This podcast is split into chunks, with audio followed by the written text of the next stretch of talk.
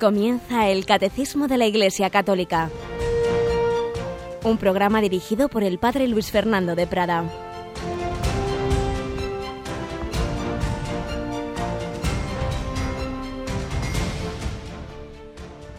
Muy buenos días, queridos amigos, querida familia de Radio María. Seguimos en, avanzando en nuestra Santa Semana, esta Semana Mayor, la Semana Santa en la que vamos contemplando esos últimos días de nuestro Señor Jesucristo. Hoy, martes santo, el Evangelio nos habla de la traición de Judas. Todos, por desgracia, somos capaces de traicionar al Señor, pero le pedimos a Él mismo y a la Virgen María que nos ayude a ser fieles, que si caemos, que somos débiles y caemos como Pedro, que también se lo anunció el Señor, pues al menos no tengamos esa desesperación que llevó a Judas a, al suicidio, que confiemos siempre en la misericordia de Jesucristo, de ese corazón infinitamente misericordioso, ese corazón que sigue presente en su iglesia. La iglesia es la prolongación de la presencia de Cristo.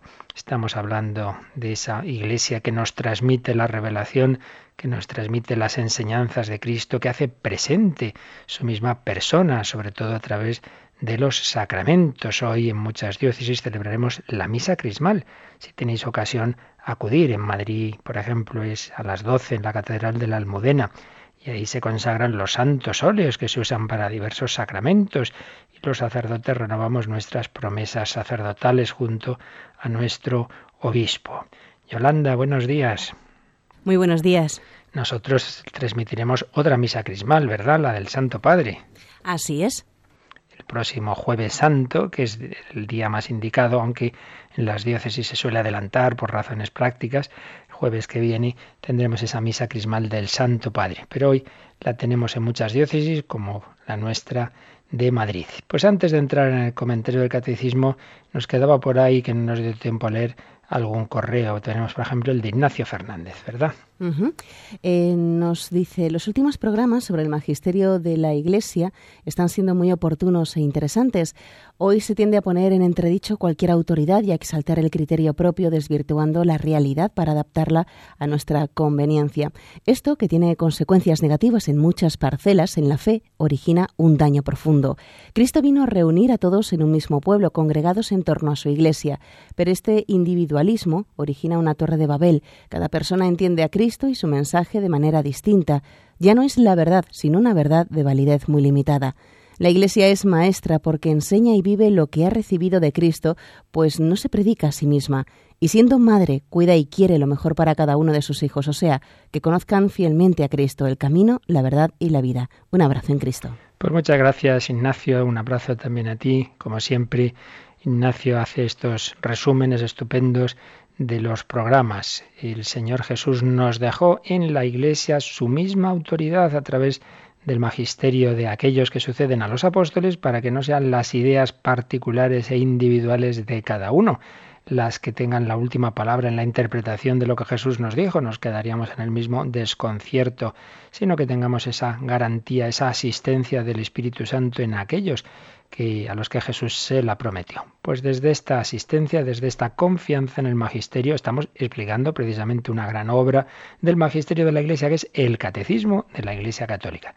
Pero, como siempre, antes de ello, vamos a recoger algunas de las historias reales, algunos de los testimonios de cristianos fieles a la Iglesia, fieles al Papa, que han vivido, han sufrido y muchas veces han muerto también por esa fidelidad a la Iglesia de Cristo.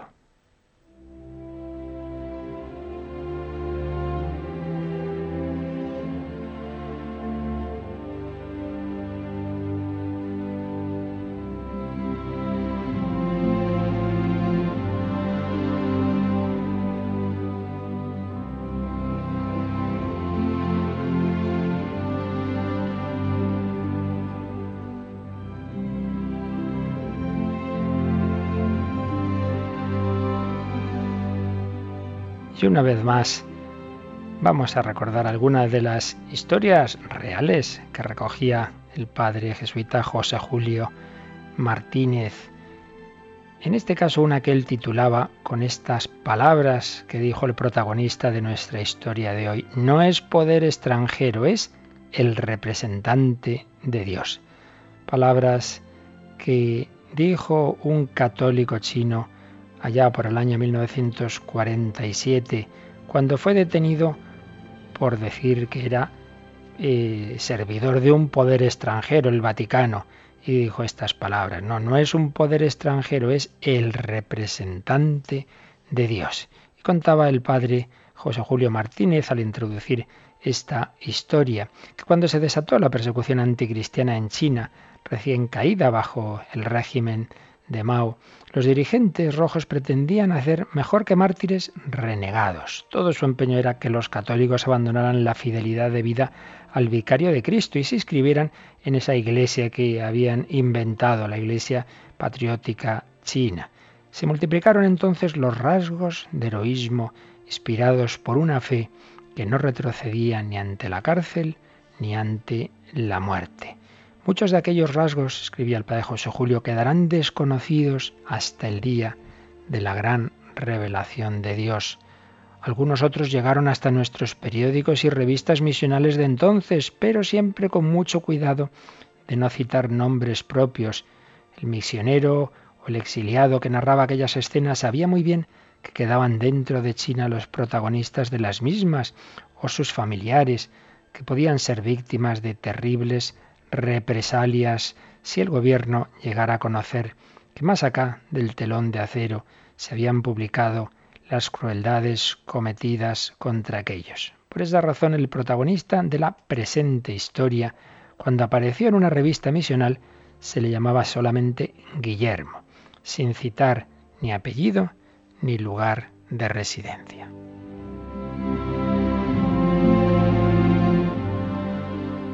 Pero la ausencia de estos datos no impide que admiremos su valentía y su fidelidad a la fe. En el invierno de 1947 fue citado ante un tribunal del pueblo.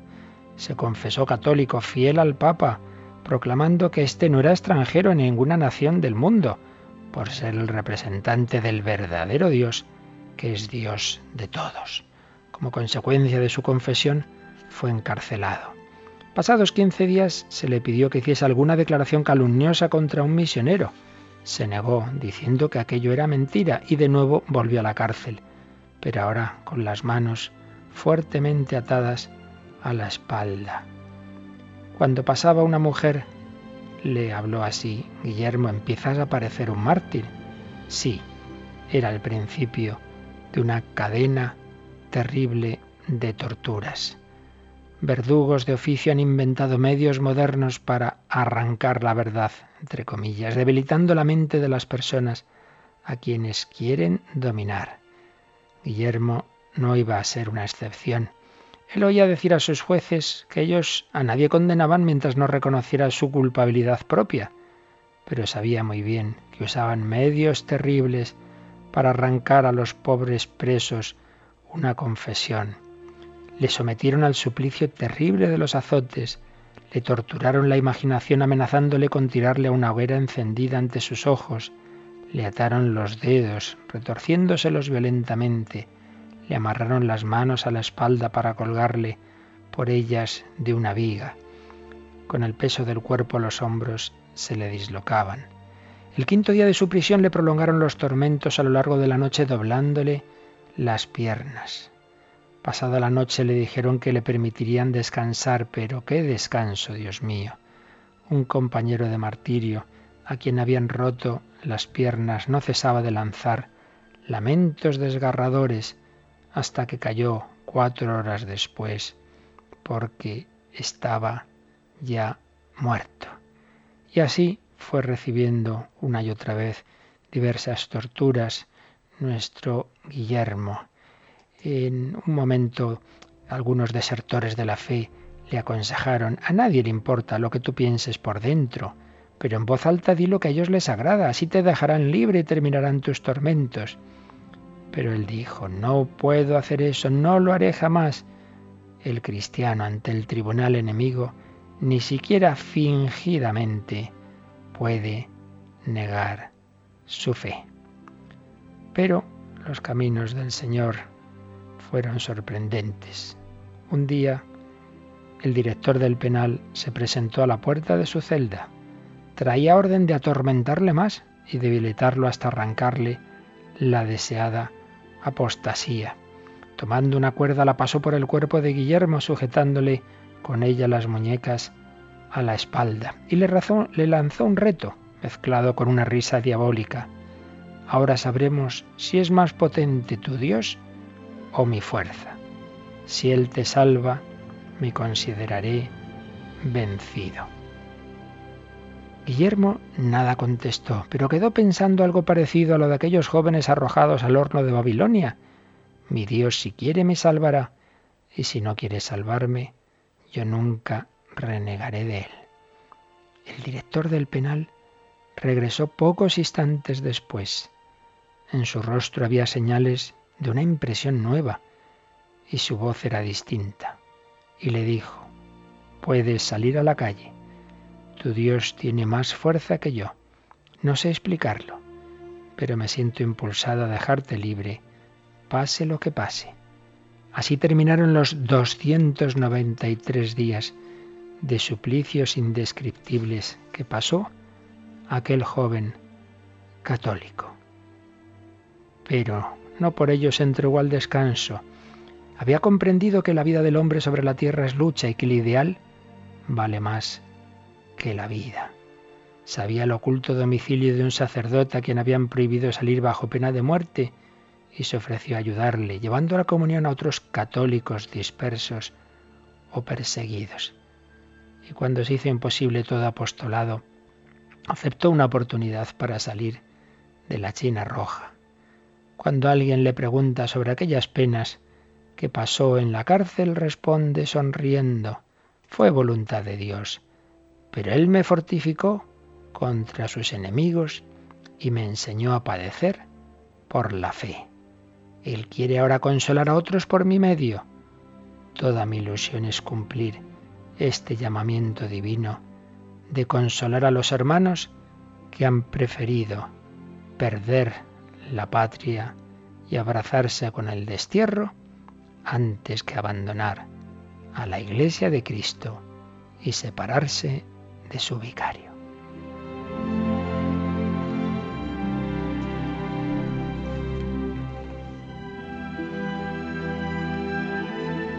Pues sí, queridos hermanos, en este mismo momento en que nosotros estamos aquí comentando esta historia, hay cristianos en la cárcel por su fe, hay cristianos perseguidos, muchos se juegan la vida al leer la Biblia, al llevar un crucifijo, al ir a misa, cada vez hay más persecución al cristianismo en regímenes, por un lado, de corte ateo marxista, como el de China, en donde sigue habiendo persecución, o también en regímenes de, llevados por, guiados por grupos islámicos radicales que no admiten la presencia del cristiano en esas tierras. Nuestros hermanos sufren, debemos tenerles muy presentes, mirando la pasión de Jesús, mirando la cruz de Cristo, Vemos a estos mártires, seguidores de esa cruz. Debemos rezar por ellos. Me ha venido a la mente sínodo extraordinario de los obispos europeos que convocó Juan Pablo II a los dos años de la caída del muro de Berlín en 1991.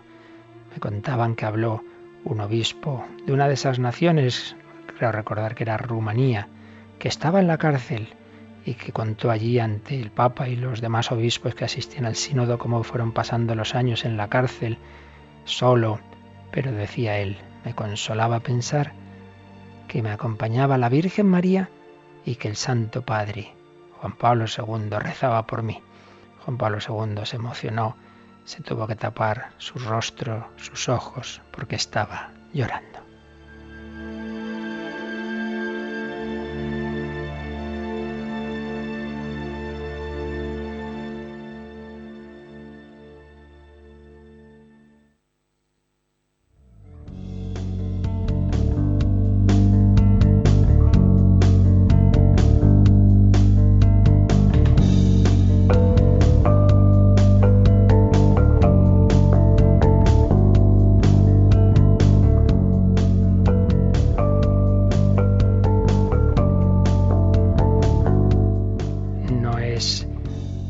Poder extranjero es el representante de Dios. Es la fe católica respecto al Papa, respecto a la jerarquía de la Iglesia, cuando por desgracia muchas veces somos críticos, desobedientes, no hacemos caso a lo que nos dice el magisterio de la Iglesia.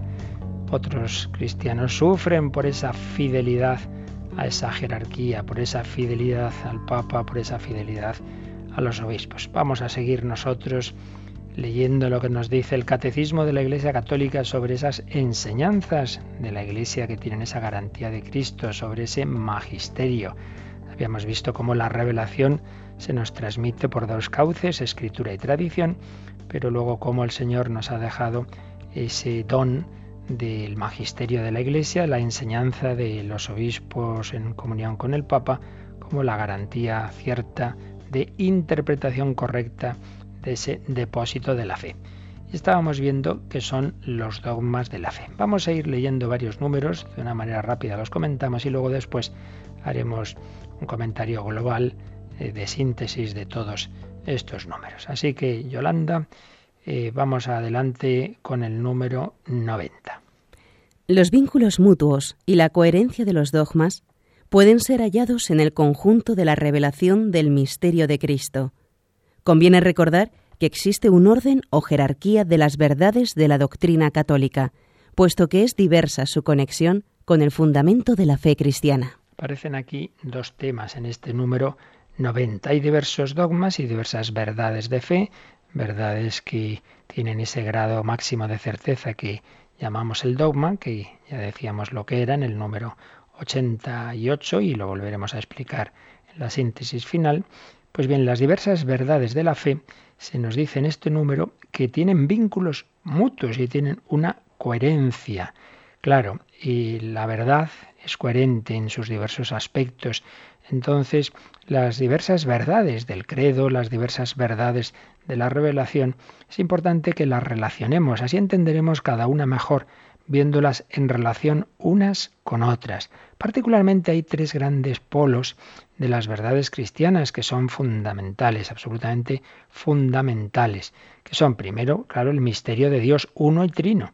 Pues todo tiene que ver de una manera o de otra con ese misterio fundante, claro, todo ha brotado de Dios, todo ha sido creado por Dios, a un nivel de mayor o menor cercanía hasta llegar al hombre creado a imagen y semejanza de Dios, pues si todo ha sido creado por Dios, todo tiene que llevar de alguna forma ese reflejo de la unidad y la pluralidad del Dios uno y trino.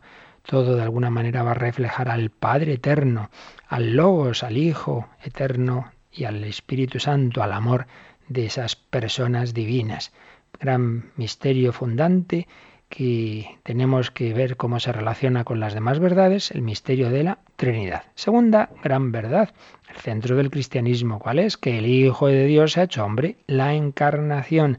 Cristo, hasta el propio nombre del cristianismo viene de ahí, de Cristo, Cristo Dios y hombre, nuestro redentor. Pues por supuesto, todas las verdades cristianas tienen que ver con él.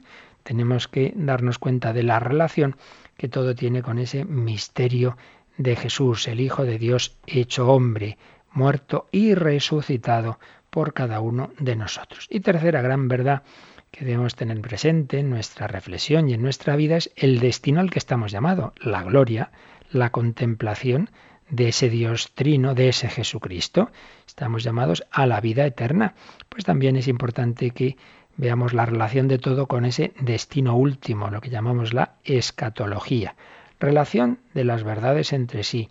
Así se iluminan. Es como cuando lees un libro, pues lo entiendes mejor al después de haberlo leído todo entero, lo vuelves a releer, vas relacionando unos capítulos con otros. Esto es muy importante para la escritura. De hecho, en el margen de este número 90 se mencionan, como sabéis, los números que están en los márgenes quiere decir números que tienen relación y que iluminan también lo que nos dice el número presente. Pues uno de los que aparece aquí es el 114, que dice que uno de los criterios de interpretación de la escritura es lo que se llama la analogía de la fe, que es precisamente eso, que una parte de la escritura que a lo mejor no la entendemos muy bien, o la, o la podemos entender en cualquier caso mucho mejor, eh, viendo la relación que tiene con otras partes de la escritura y por supuesto con el centro de la escritura que es precisamente Jesucristo lo que ya hemos dicho en otras ocasiones, tantos elementos que aparecen en el Antiguo Testamento aparentemente dispersos que nos pueden desconcertar, alcanzan su explicación y su unidad en Cristo. Poníamos el ejemplo del puzzle,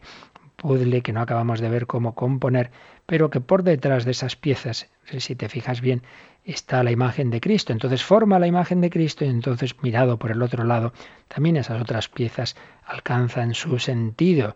Desde esa promesa de Dios a Adán y Eva, del Redentor, de, esa eh, de aquel, de esa descendencia que pisará la cabeza de la serpiente, los profetas, el rey David, eh, Melquisedec, Abraham, el templo, bueno, tantísimos y tantísimos personajes e instituciones y hechos que han ocurrido en el Antiguo Testamento alcanzan su sentido en Jesucristo. Primera verdad, pues, es muy importante relacionar, relacionar eh, unas verdades con otras, relacionar eh, eh, todos los elementos de, del catecismo. relación de los dogmas entre sí. Pero segunda verdad que aparece en este número 90 es que existe un orden o jerarquía de las verdades de la doctrina católica, puesto que es diversa su conexión con el fundamento de la fe cristiana.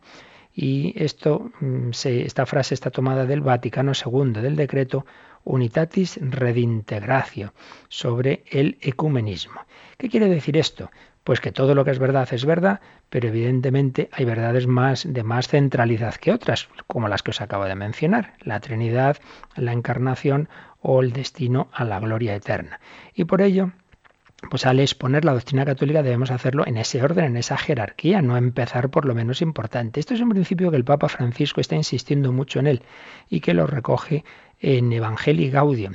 Y es especialmente importante en la evangelización, porque todas las verdades que son de fe tienen la misma certeza para nosotros, sí, es verdad, pero repetimos, no tienen la misma centralidad. ¿Por qué es importante para la evangelización? Pues vamos a poner un ejemplo. Imaginad que llega un extranjero a Madrid y le dicen, em, te vamos, eh, vamos a enseñarte, vamos a enseñarte Madrid, ¿no? Y entonces dice, pues vamos a empezar por la cárcel de tal sitio. Bueno, luego vas a ver unos basureros que hay dice, hombre, caramba. Luego un barrio feísimo. Dice, ¿todo eso es Madrid? Sí. Pero hombre, esto no, no es normal, ¿no? Vamos a empezar pues por, el Palacio Real, por el Madrid de los Austrias, por, por la Almudena, por las grandes iglesias. Vamos, vamos por orden, vamos viendo lo, esencial, lo, lo, más bello, pero no empiece usted por lo más feo. Se va a quedar con una, con una imagen. Bueno, pues ¿qué quiere esto decir? que entre todas las verdades cristianas hay algunas que, que, son, como acabamos de decir, las más importantes, las más bellas y que nos muestran el núcleo de todo. El núcleo de todo es el amor de Dios. Todo brota del amor de Dios. Vamos a hablarle de ese amor, vamos a hablarle de la Trinidad, vamos a hablarle de, la encarnación, vamos a hablarle de que Cristo ha muerto por ti y luego, pues según vamos avanzando en esa exposición, también van a aparecer otras verdades que son digamos, más, más duras. Si tú te separas de Dios, estás cometiendo un pecado. Si tú te encabezonas eh, eh, en esta separación de Dios, te puedes separar eternamente de Él, lo que llamamos el infierno, pero, pero vamos por orden. Jerarquía de verdades, porque si no, si empezamos a uno, nada más llegar. Bueno, lo primero es que tienes que cumplir los mandamientos y hacer esto y hacer lo otro. No le queda la impresión de que el cristianismo es una buena noticia, sino que es un conjunto de obligaciones que si no las cumples te viene el palo. Todos esos elementos tienen su verdad. Claro que existe el infierno, claro que existe el demonio. El Papa también habla mucho de él y del infierno el otro día cuando cuando amenazó a los de la mafia, como no os convertís, os iréis al infierno. Y así lo dijo y se quedó tan tranquilo. Naturalmente, porque es una verdad, pero después de haber hablado mucho del amor y de la misericordia de Dios. Esto es lo que quiere decir la jerarquía de las verdades, que, que tenemos que exponerlas desde lo más, las más importantes progresivamente. Era el número 90. Pero hay un apartadito, Yolanda, que viene a continuación en donde vienen tres números que se titula El sentido sobrenatural de la fe. Así que vamos a avanzar un poquito más antes de hacer el comentario global. Número 91. Todos los fieles tienen parte en la comprensión y en la transmisión de la verdad revelada. Han recibido la unción del Espíritu Santo que los instruye y los conduce a la verdad completa. Es también un, un punto muy importante. Estamos insistiendo en que es el magisterio de la Iglesia esa capacidad que el Señor ha dado a la jerarquía de la Iglesia, o mejor dicho, esa asistencia de su Espíritu Santo para interpretar bien eh, la enseñanza de Cristo. Pero eso no quiere decir que el depositario, no quiere decir que el depositario primario, digamos, de esa asistencia del Espíritu Santo no sea todo el pueblo de Dios, es realmente la Iglesia como tal a la que Cristo ha prometido su indefectibilidad. Tú eres Pedro, sobre esta piedra edificaré mi Iglesia y las puertas del abismo no podrán contra ella. Es la Iglesia entera, es el pueblo de Dios.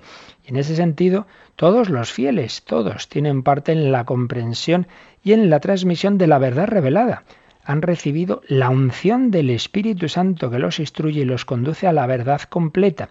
Lo que pasa es que como esto es muy difícil de, interpretar correctamente muchas veces cuál es realmente la fe que cree todo el pueblo de Dios extendido por todas las naciones, el Señor nos lo ha puesto fácil con ese magisterio y sobre todo con el con la cabeza de ese magisterio que es el Papa. Es mucho más fácil saber la fe de la Iglesia mirando lo que dice el Papa que mirando a todo el pueblo de Dios extendido a lo largo de las naciones y de los siglos. Pero no hay que olvidar que es en efecto el destinatario primario de, esa, de ese don del Espíritu Santo, que es participar de la infalibilidad de Dios. Ya lo explicaremos luego eh, con más calma. Eh, y esto se ha visto muy claro en la historia, no son puras teorías. Cuando, por ejemplo, el pueblo cristiano empieza a sorprenderse cuando oye a Nestorio decir que María no es madre de Dios, y digo, ¿cómo que no es madre de Dios? Y entonces se reúne el concilio de Éfeso el año 431 y se define que sí que es madre de Dios. El pueblo ya lo creía y sale cantando con las antorchas aquella noche a la Virgen María, Santa María, Madre de Dios, ruega por nosotros pecadores, nuestra segunda parte del Ave María. O la Inmaculada Concepción, mucho antes de que el Papa Pío IX definirá ese dogma, la inmensísima mayoría del pueblo cristiano lo creía firmemente, no digamos en España, donde se llegó al extremo de que se hacía juramento eh, en las universidades y en distintas instituciones de defender ese dogma de la Inmaculada Concepción. El pueblo cristiano, pues en su devoción a la Virgen creía en esa Inmaculada Concepción. Demos gracias a Dios de que Él nos quiere iluminar a todos. El Espíritu Santo se da al pueblo de Dios, no se da solo a la jerarquía, se nos quiere dar a todos. Lo que pasa es que es verdad que ese don, como todos los dones de Dios, podemos rechazarlos. Y hay unos casos en que Dios ha garantizado que incluso aunque la persona sea indigna, a pesar de eso, Él garantiza lo que está haciendo o enseñando que me refiero al caso, por un lado, de los sacramentos. El sacerdote puede él personalmente ser muy pecador, pero si te está confesando, te está perdonando Cristo. Y si te está celebrando la misa y dando la comunión, te está dando la comunión, aunque él esté en pecado. Eh, Cristo actúa en los sacramentos y Cristo enseña infaliblemente en las condiciones en que se da, que ya explicamos y volveremos a repetir, esa infalibilidad del Papa, de los concilios, etcétera, aunque eh, ese Papa o esos obispos puedan ser personalmente muy malos. Son casos en que Cristo garantiza eh, que a pesar de que las personas no respondan a lo que Él les da, pero nos garantiza a todos los demás esa enseñanza infalible. Así pues, número 91 nos ha recordado que todo el pueblo de Dios tiene esos, ese don del Espíritu Santo, pero el número 92 va a insistir en ello, Yolanda. La totalidad de los fieles no puede equivocarse en la fe. Se manifiesta esta propiedad suya, tan peculiar, en el sentido sobrenatural de la fe de todo el pueblo, cuando desde los obispos hasta el último de los laicos cristianos muestran su consentimiento en cuestiones de fe y de moral de nuevo, pues es esta idea, añadiendo esa, esa infalibilidad. Es un texto del Vaticano II. En general, casi todo esto que estamos explicando aquí sobre el magisterio de la Iglesia está tomado en el catecismo, está tomado de, de la Lumen Gentium, el principal documento doctrinal del Vaticano II, así como la parte de escritura y tradición está tomado de la Dei Verbum, también del, del concilio la totalidad de los fieles no puede equivocarse en la fe. La totalidad, el conjunto del pueblo de Dios, no quiere decir tal grupo o tal otro, sino todo ese pueblo de Dios. Y se manifiesta esa propiedad suya, esa infalibilidad que es de Dios. Solo Dios es infalible, pero Dios la da a participar, como nos da a participar la vida, etc. Eh, pero se nos habla que es cuando desde los obispos hasta el último de los laicos cristianos, Cuando hablamos aquí del pueblo de Dios, no caigamos en mentalidades marxistas de luchas de clase, la iglesia del pueblo de los pobres, la iglesia de la jerarquía, eso que aparece a veces en algunas películas, en que siempre los obispos ahí gordos, una mm, comiendo, una vidorra, y luego en cambio pues está el, el, pueblo el pueblo pobre, que a veces se ha dado eso, por supuesto, pero ya como esquema habitual eh, que aparece muchas veces en estas películas, de oiga, que ha habido también obispos santos, ¿no? Y parece que eso se olvida. No, no, aquí no estamos haciendo esas contraposiciones, sino cuando hablamos de la totalidad de los fieles, fieles son también los obispos, claro, no van a ser infieles, que a veces esto se nos olvida. Desde los obispos hasta el último de los laicos cristianos, muestran su consentimiento en cuestiones de fe y de moral. Una de las notas de, infalibilidad eh, que son necesarias para la infalibilidad es la universalidad. Cuando es realmente la Iglesia universal en su conjunto, obispos y laicos, lo que cree algo y está seguro de algo de fe o de moral, no hay duda. Eso está, eso viene del Espíritu Santo. Y lo que pasa es que el Señor, repito, nos lo ha puesto fácil porque a una pieza clave de la jerarquía de la Iglesia, que es Pedro, que es el Papa, le ha dado también la jurisdicción universal y por ello también el Papa se concentra la universalidad y por ello el Papa en realidad la que tiene es la universidad de la Iglesia, no la Iglesia del Papa, sino al revés. El Papa tiene la que en primer lugar está concedida a la Iglesia, a la Iglesia. Y para acabar este apartado, Yolanda, leemos ya el número 93. El Espíritu de la Verdad suscita y sostiene este sentido de la fe. Con él, el pueblo de Dios, bajo la dirección del Magisterio, se adhiere indefectiblemente a la fe transmitida a los santos de una vez para siempre, la profundiza con un juicio recto y la aplica cada día más plenamente en la vida. Vamos a comentar este número, pero lo vamos a hacer mejor después de un momento musical que nos ayude a mirar a Jesucristo, que nos ayude a lo que el Señor busca con, con la Iglesia, que es el encuentro con Él. En la Iglesia nos encontramos con Cristo, en la Iglesia escuchamos a Jesucristo y ojalá en la Iglesia tengamos esa relación íntima y personal con el Hijo de Dios hecho hombre, que ha muerto y ha resucitado por cada uno de nosotros.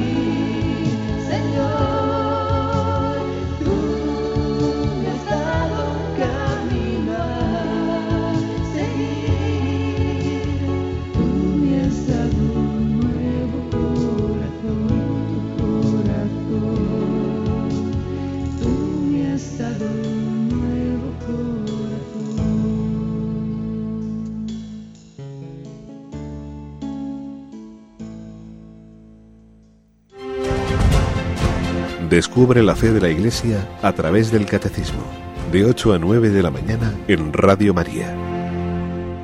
Tú me has dado un nuevo corazón y una nueva mente, dice San Pablo. Nosotros tenemos la mente de Cristo. Si nos dejamos guiar por el Espíritu Santo interiormente y exteriormente por la doctrina de la Iglesia, vamos teniendo esa mentalidad de Cristo. Es lo que nos ha dicho este número 93, el Espíritu de la verdad. Espíritu Santo es el Espíritu de la verdad y del amor. No nos olvidemos de la verdad. Suscita y sostiene este sentido de la fe. Y con él, con el Espíritu Santo, el pueblo de Dios, bajo la dirección del magisterio, nunca hay esa contraposición, como os decía antes, se adhiere indefectiblemente a la fe transmitida a los santos de una vez para siempre. Es una expresión que aparece en una de las cartas católicas del Nuevo Testamento. La fe transmitida a los santos de una vez para siempre. El pueblo de Dios se adhiere a esa fe, la profundiza con un juicio recto y la aplica cada día más plenamente en la vida. La fe no es algo para tener ahí en entre las consideraciones abstractas metafísicas, sino para aplicarla a la vida. Si Dios es mi Padre, entonces yo debo vivir con la paz y la confianza de un hijo. Si existe la providencia, pues tengo que saber que mi vida está en manos no del azar, no del destino, sino del Dios todopoderoso y amoroso. Llevar la fe a la vida. Bien, pues son los números que hoy hemos leído y brevemente comentado, pero ahora vamos a dar como una visión de conjunto de estos temas que hemos visto estos últimos días. Y hoy mismo, eh, una visión global, digo, sintética, y sirviéndonos precisamente de la síntesis académica de teología del profesor del Centro Teológico de, de Toledo, Eduardo Vadillo, gran teólogo español uno de los asesores de la Comisión Episcopal para la Doctrina de la Fe, que nos explica cómo la infalibilidad de la Iglesia y del Magisterio es un elemento del designio divino, de que su pueblo permanezca en la verdad que Cristo ha revelado. Sin, sin, este don, la verdad es que lo que Cristo nos ha revelado, pues se nos quedaría en las dudas, porque no sabríamos exactamente qué es lo que nos ha dicho o lo que no nos ha dicho. Por este don del Espíritu Santo, Dios ha concedido a su Iglesia una participación en su propia infalibilidad. Solo Dios es infalible, ya lo sabemos, el hombre no lo es de por sí, pero Dios puede dar ese don, como puede dar el don de hacer milagros. Pues Dios da el don de su infalibilidad a su Iglesia. Dado el carácter definitivo que tiene la alianza instaurada por Dios en Cristo, sangre de la alianza nueva y eterna, dado ese carácter definitivo de la alianza, la misión del magisterio, explica Vadillo, es que todo el pueblo de Dios pueda profesar siempre la fe verdadera y auténtica. La promesa de Cristo sobre esa indefectibilidad de la Iglesia, la Iglesia estará hasta el fin de los tiempos, esa promesa no tendría sentido si pudiera equivocarse en puntos esenciales de la fe. Entonces ya no sería columna y cimiento de la verdad, como se dice en el Nuevo Testamento, ni se mantendría la relación con Cristo que nos da la fe es pues una consecuencia lógica de todo lo que el Señor ha prometido a su iglesia. Acabamos de decir que el sensus fidei, el sentido de la fe, pertenece realmente a todos y cada uno de los fieles. Es un don que el Señor nos quiere dar a todos, pero como decíamos antes, podemos individualmente rechazar ese don y por otro lado no es tan fácil el, conocer muchas veces lo que realmente cree todo el pueblo de Dios. No, se trata de hacer una encuesta sociológica. De ahí que esta guía del Espíritu Santo se concrete de una manera más clara, más sencilla, en la asistencia del Espíritu Santo a los pastores de la Iglesia, a los obispos como sucesores de los apóstoles y de una manera muy especial en el sucesor de Pedro. Es a ellos a los que les corresponde guardar, exponer y difundir eh, la palabra de Dios. Hay un documento de la Congregación de la Doctrina de la Fe bajo, bajo el pontificado Juan Pablo II y la presidencia del entonces cardenal Ratzinger sobre la función del teólogo, ya lo hemos citado otras veces, se llama Donum Veritatis. Documento que al estar aprobado por el Papa mm, participa del magisterio ordinario del Papa. Y dice así este documento en su número 14. La función del magisterio no es algo extrínseco a la verdad cristiana, ni algo sobrepuesto a la fe, sino que nace de la misma economía de la fe, por cuanto el magisterio, en su servicio a la palabra de Dios, es una institución querida positivamente por Cristo, como elemento constitutivo de la Iglesia. El servicio que el magisterio presta a la verdad cristiana se realiza en favor de todo el pueblo de Dios. No es algo pues externo, sino parte de la fe, la fe en Cristo, ese Cristo que eh, instituyó a, la Iglesia y formó a su pueblo jerárquicamente ordenado bajo los apóstoles y bajo concretamente uno de ellos, Pedro.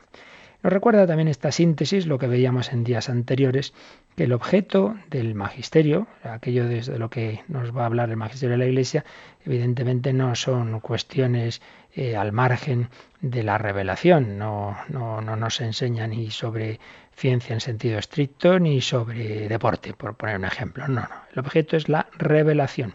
Y la revelación incluye la doctrina de la fe, por las verdades sobre Dios, sobre el hombre, sobre el más allá, pero también la moral, cómo hay que actuar. No hay que olvidar que el Evangelio es palabra de vida que ilumina el obrar humano. Y por ello el magisterio debe discernir los actos que son compatibles o incompatibles con el Evangelio.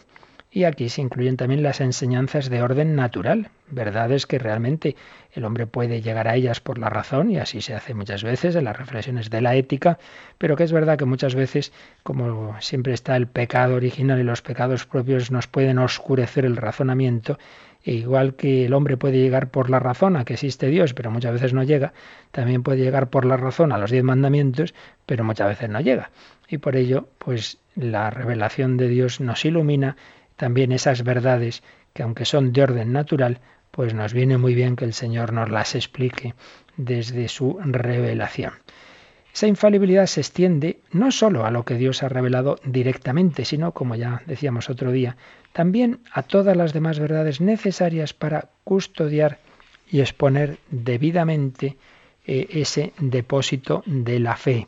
Por ello se suele distinguir un objeto primario, primario del magisterio y de su infalibilidad, que es lo que directamente está revelado por Dios, y el objeto secundario, es decir, aquellas verdades que están en íntima relación con las anteriores. Esa relación puede ser histórica, puede ser lógica, con, eso que está revelado. El Concilio Vaticano II lo recuerda, ¿eh? esta, esta extensión del objeto del magisterio en Lumen Gentium 25. Y tiene mucha importancia este objeto secundario pues hay bastantes enseñanzas de orden moral, por ejemplo, que se incluyen entre las consecuencias de la revelación, con las que están en íntima relación lógica. Aquí podríamos poner también decisiones como la canonización de los santos. Obviamente no está revelado en ningún sitio de la Biblia ni de la tradición que Juan Pablo II fue santo, evidentemente que no.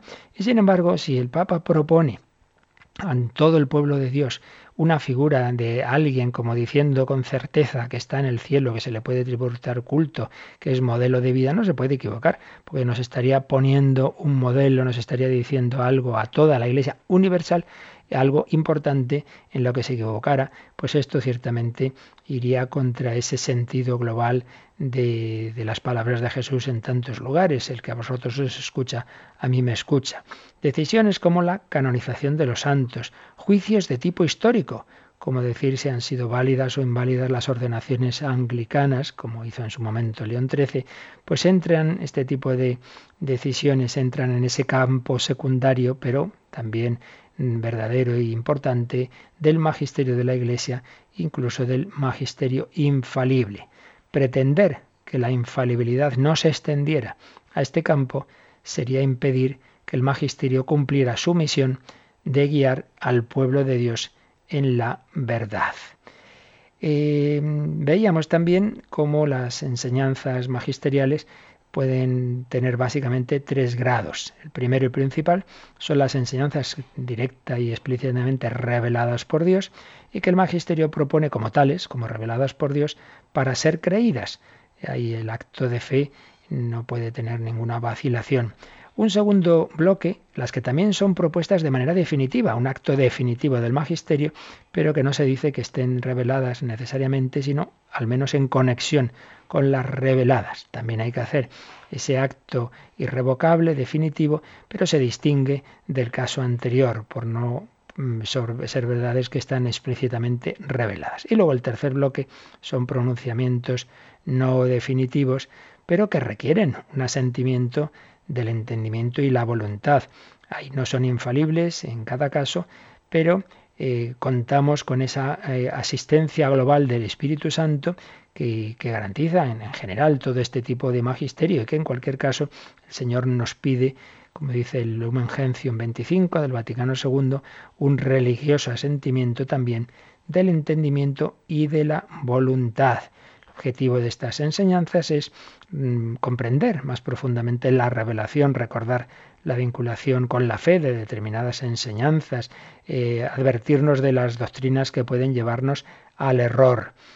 Eh, casos de infalibilidad, pues ya hemos dicho también otros días que se dan en el primer y segundo apartados eh, cuando bien de forma extraordinaria o de forma ordinaria. Actos extraordinarios puede ser una definición es cátedra de un papa o puede ser un concilio que, mm, que en su campo de fe y de moral pues toma una, una decisión o hace un pronunciamiento eh, irrevocable. Pero también se, da, se puede dar la infalibilidad en el magisterio ordinario, cuando todos los obispos extendidos por el mundo en unión con el sucesor de Pedro enseñan habitualmente algo como mm, como de fe, como doctrina de fe, como, como algo irrevocable. Pues también ahí se da esa infalibilidad.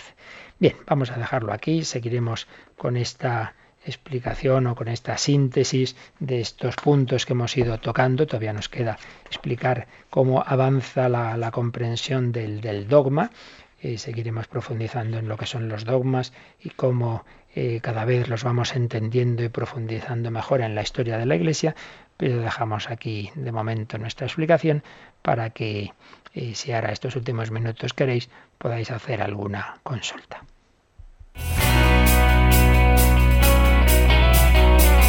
Participa en el programa con tus preguntas y dudas. Llama al 91 153 8550. También puedes hacerlo escribiendo al mail catecismo arroba radiomaria.es. Catecismo arroba radiomaria.es.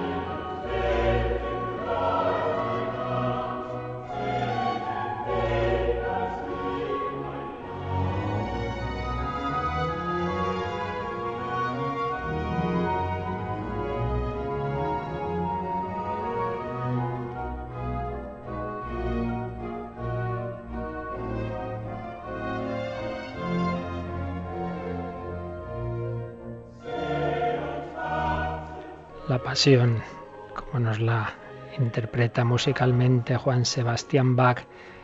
La música nos ayuda también en nuestra oración, en nuestra meditación, en entrar en esta Semana Santa en la que os estamos ofreciendo los ejercicios espirituales intensivos. Ayer tuvimos las cuatro primeras meditaciones. Luego lo recordamos, pero antes, Yolanda, tenemos alguna llamada, ¿verdad? Así es, nos ha llamado Clara de Madrid y tiene una duda, porque mm, es sobre cuánto tiempo tiene que pasar eh, de no tomar nada antes de comulgar. Ella había oído que si es algo líquido, una hora, y que si es algo sólido, pues tres horas o una hora. en fin, que si le puede resolver esta duda. Qué lío le han montado en la cabeza. Si es sencillísimo, es, hace ya muchos años es una hora, sea líquido, sea sólido. La única excepción, la única diferencia que se hace es que si es agua, el agua, se, siempre se ha dicho esta expresión, no rompe el ayuno. Si es agua, pues, pues se puede tomar en cualquier momento, pero pero lo demás, una Coca-Cola o, cualquier otra bebida que no sea agua, pues es lo mismo que, el sólido, que los alimentos sólidos debe mantenerse al menos una hora. Por supuesto, está la excepción de las medicinas. Si uno resulta que tiene que tomarse una pastilla y, y esa pastilla la tiene que tomar con no sé qué bebida, pues claro, eh, o tiene que tomar un jarabe, pues evidentemente las medicinas, si no hay más remedio, pues se pueden tomar. O vale el, sacerdote llevar la comunión a casa del enfermo y, justo resulta que ha desayunado hace 20 minutos, pues bueno, ¿qué vamos a hacer? Es decir, esto es una norma general que pretende eh, darnos más cuenta, hacernos caer más en la cuenta de la reverencia que debemos tener hacia la comunión, pero evidentemente no es no es precisamente una no es un dogma de fe, no, sino que entra en ese capítulo de orientaciones eh, prácticas de la Iglesia. Me estaba dando cuenta que había un correo que recibimos hace ya tiempo y que como era largo y muy personal, yo dije, bueno, ya, ya le responderé, pero ha ido pasando el tiempo y no ha habido manera.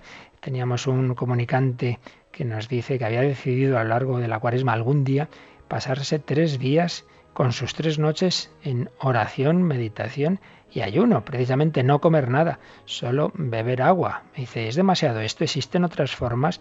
Es posible que el Señor me hable directamente, son imaginaciones mías, claro. Tampoco respondí antes por lo que siempre digo, que es que yo no puedo dar una respuesta clara a una persona que no conozco por unas palabras que me escribe. Esto, la respuesta fundamental es la que siempre digo. Estas cosas deberíamos todos tener nuestro director espiritual, nuestro confesor.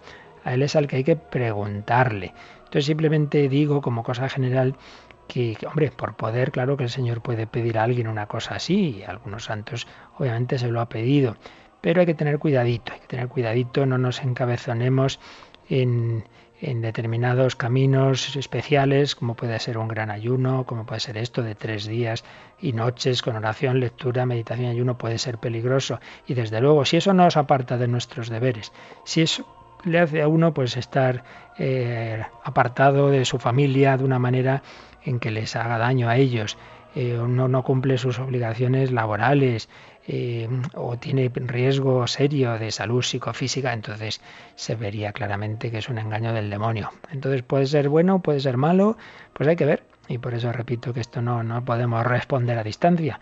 Esto hay que conocer las personas, sus circunstancias y por ello siempre el consejo en estas cosas es pedir la, ayuda, la guía de alguien eh, personalmente que nos conozca de todo normalmente pues es un sacerdote o también a veces no necesariamente sacerdote, puede ser un religioso, una religiosa con gran experiencia de vida espiritual, como pasaba entre los padres del desierto, que muchos no eran sacerdotes, pero eran grandes guías espirituales. Pues antes de despedir, recuerdo que, como antes decía, eh, tenemos, estamos ofreciendo en Radio María la última tanda de ejercicios espirituales, los que llamamos los ejercicios espirituales intensivos porque son a lo largo del día con el mismo director cuatro meditaciones. Ahí sí que se puede hacer esto que decía este comunicante. De ayer lunes, hoy martes, miércoles santo, una persona puede recogerse estos tres días, pues puede ir haciendo oración con las cuatro meditaciones que ofrecemos al día. Yolanda, ¿quieres recordar las, las horas de estas meditaciones? Será a las doce y media de la mañana, a las tres de la tarde, a las seis y a las once de la noche cuatro meditaciones al día, hoy, ayer, hoy y mañana, y luego el sábado santo a las cuatro de la tarde y el domingo de Pascua las meditaciones de la resurrección del Señor a las cuatro y a las seis de la tarde. Con ello podemos tener ese último y gran empujón para vivir esta santa semana, esta semana en la que Jesús se nos ofrece como aquel que ha muerto y resucitado por cada uno de nosotros. Pues seguiremos mañana. Bueno, esta, esta noche estaremos también en otro programa, en El Hombre de Hoy y Dios, a las nueve. Seguiremos además con el quinto mandamiento y, concretamente con el suicidio tan extendido en nuestras sociedades aparentemente felices, pero que muchas veces les falta lo más importante, el sentido de la vida. Hablaremos de ello esta noche a las nueve y, y encomendadnos a los sacerdotes hoy, que en las misas crismales, en casi todas las diócesis, tendremos esa misa crismal en la que renovaremos las promesas sacerdotales. La bendición de Dios Todopoderoso, Padre, Hijo y Espíritu Santo, descienda sobre vosotros. Que paséis un feliz día en el Señor.